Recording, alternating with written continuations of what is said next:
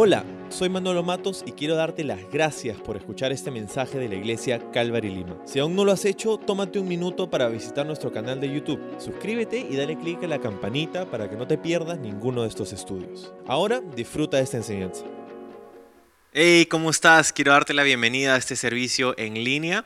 Gracias por conectarte el día de hoy. Estamos agradecidos por la oportunidad de hacer esto nuevamente, de poder reunirnos alrededor de la palabra de Dios. Y espero que tengas tu Biblia a la mano, tu café a la mano, tu desayuno a la mano, tu almuerzo a la mano, no sé lo que tengas a la mano, pero espero que puedas acompañarnos en este tiempo, poder preparar tu corazón para, para este estudio que creo que Dios va a querer hablarnos hoy a través de su palabra. Vamos a orar para empezar. Señor, te damos muchísimas gracias por estar aquí entre nosotros, en nosotros, Señor, en tu palabra, hablando a nuestros corazones. Queremos pedir, Señor, que en este día como iglesia puedas avivarnos, puedas animarnos, puedas exhortarnos, Señor. Hay mucho en lo que necesitamos crecer, madurar, cambiar, dejar atrás, Señor. Hay, hay muchísimo en esta obra que tú estás haciendo en estos días, en el mundo entero y en nuestros corazones. Señor, háblanos por tu palabra en el nombre de Jesús. Amén. Amén. Muy bien. Estamos en el capítulo 11 del libro de Hebreos y el título para nuestro estudio el día de hoy es Rociados con sangre. Rociados con sangre. Sí, porque hemos llegado a una parte vital de todo este eh, capítulo. Cada ejemplo es vital y por eso hemos pasado semana tras semana viendo cada uno de estos ejemplos que son presentados aquí. Pero hoy día hemos llegado a el ejemplo de Moisés. Estamos continuando con una, una serie de facetas, de etapas importantes en la vida de Moisés. Importantes en relación a lo que nos dice el contexto del capítulo 11 ah, del libro de Hebreos y es acerca de la fe. Estamos viendo uno por uno ejemplos de fe del Antiguo Testamento. Y para dar un poco más de contexto incluso, tenemos que recordar que este libro fue escrito a un grupo específico de cristianos, a cristianos judíos que habían salido de ese contexto en el primer siglo. Antes del año 70, eh, creemos que fue escrito este libro porque no menciona nada acerca de la destrucción del templo, gran cosa que sucedió en ese año. Eh, que cambió para siempre la, forma en cómo el judaísmo eh, se practicaba. Entonces, e, estos cristianos han crecido en el contexto judío, pero han aceptado a Jesucristo como su Señor y Salvador y ahora están experimentando un poco de incomodidad, incluso de persecución, están, experimentando cosas difíciles, su familia los critica, sus amigos se burlan, ah, incluso algunos han perdido sus trabajos, están siendo eh, rechazados por sus amigos y sus familiares por haber puesto eh, haber cometido la locura de haber puesto su fe en Jesucristo. Y estaban preguntándose, cuestionándose si es que verdaderamente Jesús es quien dice ser y si es que verdaderamente han hecho una buena decisión al haber confiado en Él como su Señor y Salvador. Así que este libro está aquí escrito y está aquí para nosotros, para mostrarnos justamente eso, que Jesús es mejor. Y por eso hemos llamado así nuestra serie en general a través del libro de Hebreos. Jesús es mejor, ¿verdad? Y hemos tomado una buena decisión, la mejor de las decisiones, al haber confiado en Jesús como nuestro Señor y Salvador. Así que el capítulo 11 está aquí para recordarnos de cómo nosotros no estamos haciendo nada nuevo al haber puesto nuestra confianza en la palabra de Dios, en las promesas de Dios, en la persona de Jesucristo sino que hay una larga lista y un gran grupo de personas que han hecho lo mismo desde el inicio del tiempo, literalmente, ¿no? Entonces, la semana pasada considerábamos el origen de Moisés, ¿verdad? Acerca de su, su, milagrosa preservación a través de la fe de sus padres, cómo llegó a los brazos de la hija de Faraón, en un día en donde querían exterminar a todos los varones judíos, a todos los bebés que nacían en el pueblo de Israel dentro de Egipto, quienes eran los esclavos de Egipto en este tiempo. Ah, Dios tenía un plan para Moisés, él lo preserva, lo, llega lo lleva a los brazos de la hija de Faraón, quien lo cría, ¿verdad? Eh, ha tenido la oportunidad Moisés de crecer con su madre durante más o menos los cinco primeros años de vida. Su madre y su padre estaban dándole seguramente, eh, invirtiendo en su vida espiritual, como veíamos anteriormente, pero ahora Moisés es adulto. Y veíamos también la semana pasada que Moisés tomó una decisión en el verso 25, 26, hemos visto que Moisés ha rechazado todo lo que Egipto le ofrecía. Moisés había sido criado para ser el próximo faraón, ¿verdad? Hijo de la hija de faraón. estaba, tenía todo en su futuro, era, todo en su futuro era brillante, tenía, tenía todo lo que todo el mundo quiere, tenía poder, tenía riquezas, tenía fama, tenía autoridad, ah, tenía lo que quería y tenía su futuro asegurado. Y a todo eso le dijo que no. ¿Por qué? Por la fe. le dijo que no por la fe. ¿verdad? Porque él no se identificaba como un egipcio, sino que se identificaba como un hebreo, como un hijo del, pueblo de Dios, ¿verdad? Y, él creció con, este choque de culturas en su casa, ¿verdad? Creció con, la idea de que en Egipto tenía todo asegurado, pero ahora decidió rechazar todo eso, pasar de la seguridad a la inseguridad, ¿verdad? De tener un futuro asegurado a tener un futuro incierto, pero teniendo la palabra de Dios, ¿verdad? Una decisión muy loca que veíamos la vez pasada. Ahora vamos a ver cómo fue resultando esa, esa decisión en, en su vida, ¿verdad? Vamos al verso 27. Dice esto, por la fe, fue por la fe que Moisés salió de la tierra de Egipto sin temer el enojo del rey. Siguió firme en su camino porque tenía los ojos puestos en el invisible. Fue por la fe que Moisés ordenó que el pueblo de Israel celebrara celebrara la Pascua y rociara con sangre los marcos de las puertas para que el ángel de la muerte no matara a ninguno de sus primeros hijos varones. Entonces, aquí, nos vemos, aquí vemos que Moisés ahora ya no solamente rehusó, rechazó lo que tenía, la herencia que tenía en Egipto, sino que ahora vemos que de hecho literalmente salió de Egipto. Sí, y, no sabemos exactamente a qué evento específico está hablando, pero estoy casi seguro de que está hablando acerca del Éxodo, ¿verdad? Y la historia de todo esto está en el libro de Éxodo, si la queremos leer. salió de Egipto. Me parece importante esto, no solamente Moisés rehusó como dice en el verso más, más arriba, sino que ahora también salió. Rechazó y salió. ¿sí? Y eso es importante notarlo, porque a través de la fe nosotros desarrollamos ciertas convicciones, ¿no es así? A través de tu caminar con el Señor, ciertamente Dios ha puesto algunas convicciones en tu vida. Pero las convicciones no, no nos sirven de mucho hasta que son, hasta que son probadas, ¿no? Hasta que encontramos circunstancias que contrastan, pues, estas convicciones. Y, y, en, medio de todo esto, Moisés pasó 40 años, sus primeros 40 años de vida en Egipto, con una, de repente, no sé si confusión, pero con un contraste, con un choque muy fuerte en su alma, en su corazón. De hecho, la primera vez que salió de Egipto no fue por fe, sino de hecho fue por temor. Ah, cuando leemos la historia encontramos que Moisés encontró un día a un egipcio pegándole y, maltratando a un hebreo y él no solamente detuvo la, pelea, sino que de hecho terminó asesinando al egipcio y enterrándolo en la tierra, esperando que nadie se, se dé cuenta y sepa lo que había pasado, ¿verdad? Porque había mucho en juego. Pero luego vemos que no solamente eso, sino que tiempo después vio ahora a dos hebreos peleándose y también quiso ir y, hacer de referir, ¿no? Hey, tú anda para allá, tú anda para allá, ¿no? Eh, y ellos respondieron, mirándolo a Moisés, dijeron, oye, ¿quién eres tú para decirnos qué hacer? ¿Acaso tú eres nuestro juez? ¿Tú eres nuestro árbitro? Es más, ¿qué nos vas a hacer? ¿Nos vas a matar así como mataste al, al egipcio la otra vez? Y en ese momento Moisés entró en pánico y él huyó de Egipto. ¿sí? Y, eso es algo que me parecía, mientras que pensaba toda esta semana acerca de este ejemplo, me parece súper curioso y, hasta triste incluso, pero muy, muy importante para nosotros ver este ejemplo de Moisés. De hecho, en todos estos personajes del libro de Hebreos encontramos que aquí en capítulo 11 de Hebreos no hay ninguno, no, no están ninguno de sus errores, están sus ejemplos de fe. ¿Verdad? Porque es, lo que pasa con la gracia del Señor, ¿verdad? Que utiliza nuestros errores y, nos redime, ¿no? ¿no? No hay justificación en ese sentido en nosotros mismos, pero a través de Jesús tenemos perdón de nuestros pecados y Dios puede redimirnos de, de nuestros errores, ¿verdad? De las cosas que nosotros hicimos equivocadamente, en nuestra angustia, en nuestra desesperación, en nuestra ignorancia o quizás simplemente voluntariamente. Pero cuando venimos a Jesucristo tenemos perdón, tenemos gracia, tenemos misericordia.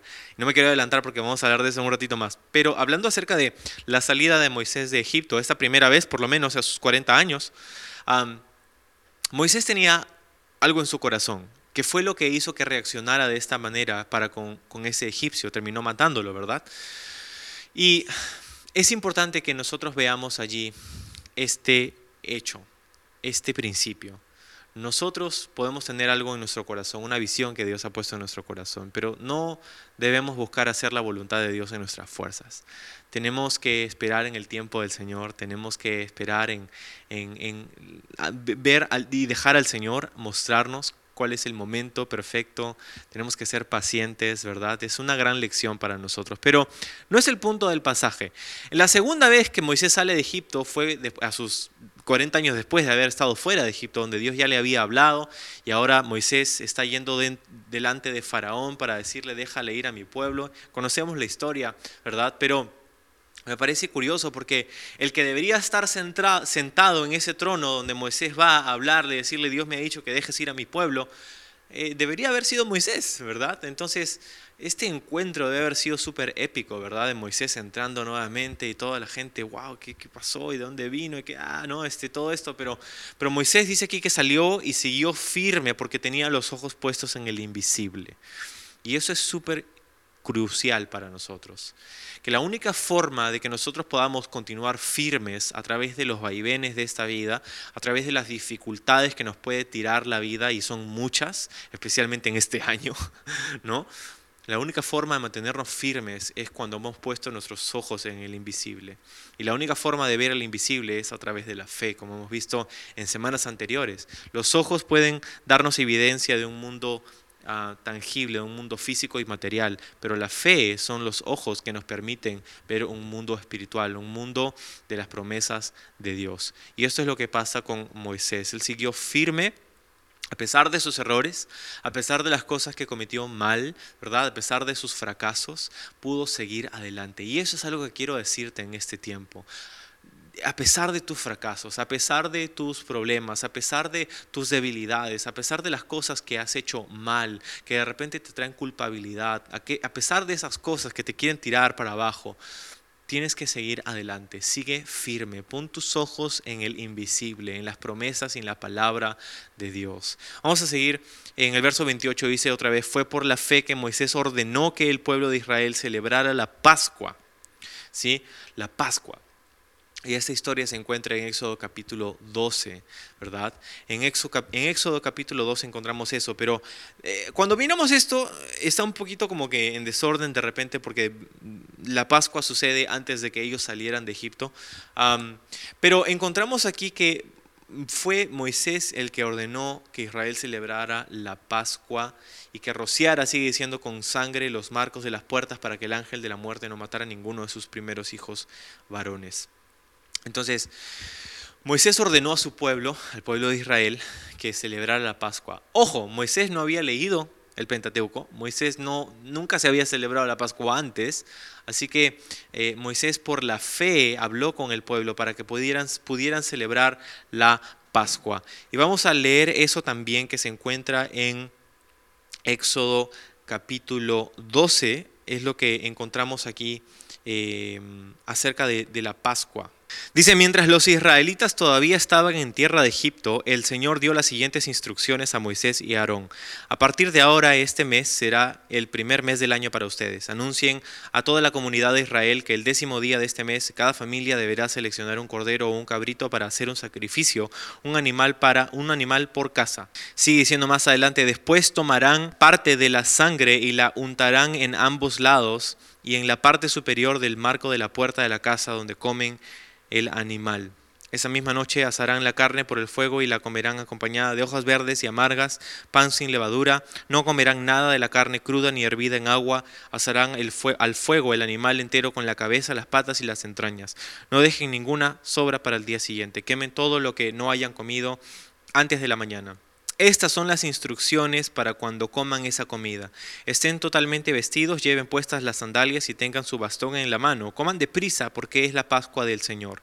Esa noche, y esta es la parte importante, pasaré por la tierra de Egipto y heriré de muerte a todo primer hijo varón y a la primera cría macho de los animales de la tierra de Egipto.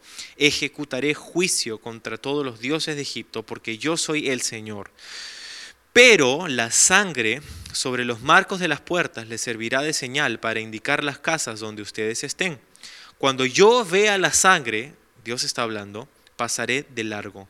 Esa plaga de muerte no los tocará a ustedes cuando yo hiera la tierra de Egipto. Entonces aquí encontramos algo súper interesante, que es la celebración de la Pascua. Esta última plaga, a través de esta plaga, Dios eh, quebrantaría el corazón de Faraón y de, de todos los egipcios y finalmente ellos saldrían.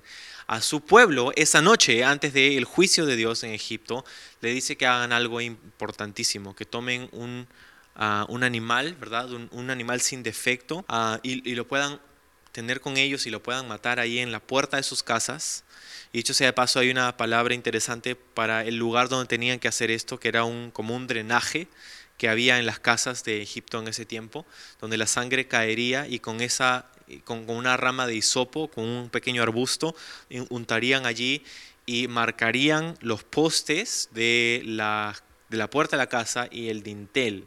¿verdad? Y la imagen es increíble. Tienes ahí dos cruces, ¿verdad? Tienes dos cruces y tienes el cordero siendo sacrificado en el medio. Ah, espero que esa imagen eh, pueda hablarnos, ¿verdad?, de lo que hizo Jesucristo. Todo esto se trata de una imagen de, lo que Cristo haría y Cristo sería la consumación de todo esto. El Cordero de Dios, dijo Juan el Bautista, que sería inmolado por los pecados del mundo, ¿no? Eh, entonces, increíble esta imagen, pero mira lo que, lo que es la Pascua.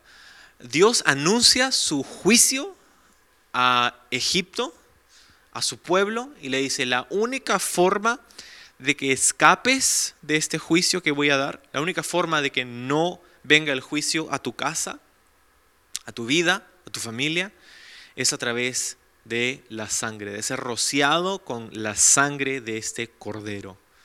Y esa parte es súper importante y ahí quiero que nos quedemos por el resto de nuestro tiempo. Porque, ojo, ellos aplicaron esto y después de la cena tuvieron que irse a, dormir para pasar la noche, ¿verdad? Ellos sabían que la mañana siguiente iba a ser muy diferente. Y Dios les dice, es más, ahí hemos leído, este va a ser el primer día de su año, ¿sí? Este va a ser el primer día de su año. El 31 de diciembre, el 1 de enero, no es sueño nuevo. Sueño nuevo es el día de la Pascua, ¿no? Porque esto representa un antes y un después. Antes de este día, antes de la muerte del Cordero, eras esclavo. Después de este día serás libre. Antes de la muerte del Cordero eras oprimido, eras vulnerable, ahora eres mi pueblo. Antes de la muerte del Cordero estabas en dolor, estabas sufriendo, ahora voy a hacer algo nuevo en ti a partir de este día. Y lo mismo es cierto para nosotros, ¿verdad? Nosotros todos celebramos nuestro cumpleaños, ¿verdad? Y, y, celebramos el hecho de que hemos venido a este mundo y celebramos cumpleaños, pero, pero increíblemente nosotros hemos pasado de muerte a vida al haber puesto nuestra fe en Jesucristo. ¿verdad? Yo no me acuerdo específicamente el día, pero sé el momento específico en donde eso sucedió conmigo, el momento en el que puse mi confianza en Jesús, donde nacimos de nuevo y debemos celebrar eso de alguna manera. Pasamos de muerte a vida y eso debe celebrarse, ¿verdad? Ahora, en, este momento donde el, animal va a ser sacrificado, su sangre va a ser puesta sobre, sobre los postes y el dintel de la casa, ellos tenían que ir a dormir ese día con, con toda la ropa puesta porque al día siguiente iba a ser un loquerío, tenían que salir corriendo, ¿verdad?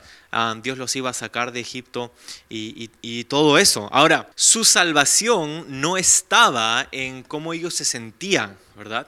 Yo me siento como que, ah, no sé, y cómo sé si verdaderamente va a pasar, y tenían que salir, ando tú fíjate si el cordero verdaderamente está muerto no. O sea, esto era algo que Dios había dicho, era la palabra de Dios la que ellos tenían que tomar y tenían que confiar en ello, de que sería la sangre aplicada del cordero sobre sus vidas lo que haría que el juicio pasara de su casa, ¿verdad? No era que se portaban bien, no era que eran buenos hebreos, no que tenían que hacer un montón de sacrificios y un montón de cosas, que era justamente lo que los primeros, lo que los cristianos originales que leerían esta carta estaban siendo tentados para hacer, acuérdate. El ejemplo era la sangre del cordero si has aplicado la sangre del cordero a tu vida. Y lo mismo es cierto para nosotros. La única forma de no pasar por ese juicio de Dios, justo juicio de Dios para nuestra vida, por nuestro pecado y el mundo entero, es a través de el único camino, la verdad y la vida es el, el mensaje de Jesucristo y es que Él es el Cordero inmolado. Él murió en esa cruz por nosotros. Y la única manera otra vez de escapar de ese juicio que Dios eh, va a dar a toda alma, ¿verdad? Va a ser si nosotros hemos aplicado la sangre, no a los marcos de nuestra puerta, pero a nuestra vida a través de la fe. Si hemos puesto fe, si hemos puesto nuestra fe en el hecho de que Jesús murió por nuestros pecados es así de sencillo, pero es así de profundo. Es la palabra de Dios. ¿Cómo es que, oye, cómo puedes asegurarte de que no nos va a pasar nada? Porque tenían que haber confiado en que esa era la palabra de. Dios dijo, cuando yo vea la sangre, el juicio va a pasar. Y lo mismo es cierto para ti y para mí. Cuando yo vea la sangre, y esto debería darnos una paz increíble, porque no se trata, y esto lo sabemos, pero lo tenemos que recordar, no se trata de nuestro desempeño, no se trata de, cuán buenos o malos hemos sido, no se trata de que nosotros hemos hecho todo bien, exactamente todo bien, y hemos marcado todas las cajas ahí en nuestra lista de, buenas cosas que tenemos que hacer. La única forma de escapar este juicio, de recibir la justicia divina de, de parte de Dios, de haber sido imputados con justicia, que no es nuestra, pero Dios nos la da a nosotros, es a, través de la sangre de Jesucristo, de haber confiado en esa promesa, en esa palabra. Entonces tú y yo tenemos algo que nos separa del resto. Así como los judíos en ese día también tenían algo que los separaba de Egipto y del juicio, y era la sangre del cordero. ¿Has puesto tu fe en Jesucristo? ¿Ha habido un momento en tu vida donde ha representado un antes y un después? Puedes pensar en un momento en tu vida en donde todo cambió, un momento en donde voluntariamente dijiste, Señor, entiendo que has muerto en mi lugar y quiero entregarte mi vida. Ha habido ese momento en tu vida, porque eso es lo único, lo único que Dios va a tomar en consideración para dejarte pasar a su presencia. El día siguiente lo que hubo en Egipto fue muerte. ¿Sí? Y, sabes qué? En estos días donde hablamos acerca de, enfermedades y virus y todo esto, ¿sabes? Yo no quiero sonar muy mórbido, pero, pero la, verdad es que la muerte llega a todos. ¿no? Hoy, día estamos llenos de temor porque no queremos enfermarnos y no queremos morir. Y, y obviamente nadie quiere morir, pero ningún virus va a incrementar la tasa de mortalidad ninguna guerra va a incrementar la tasa de mortalidad, porque todos los que nacen mueren. El 100% de personas que nacen van a morir, eventualmente por algún momento, por alguna razón, ¿verdad? ¿Estamos preparados para eso? ¿Estamos preparados para la muerte?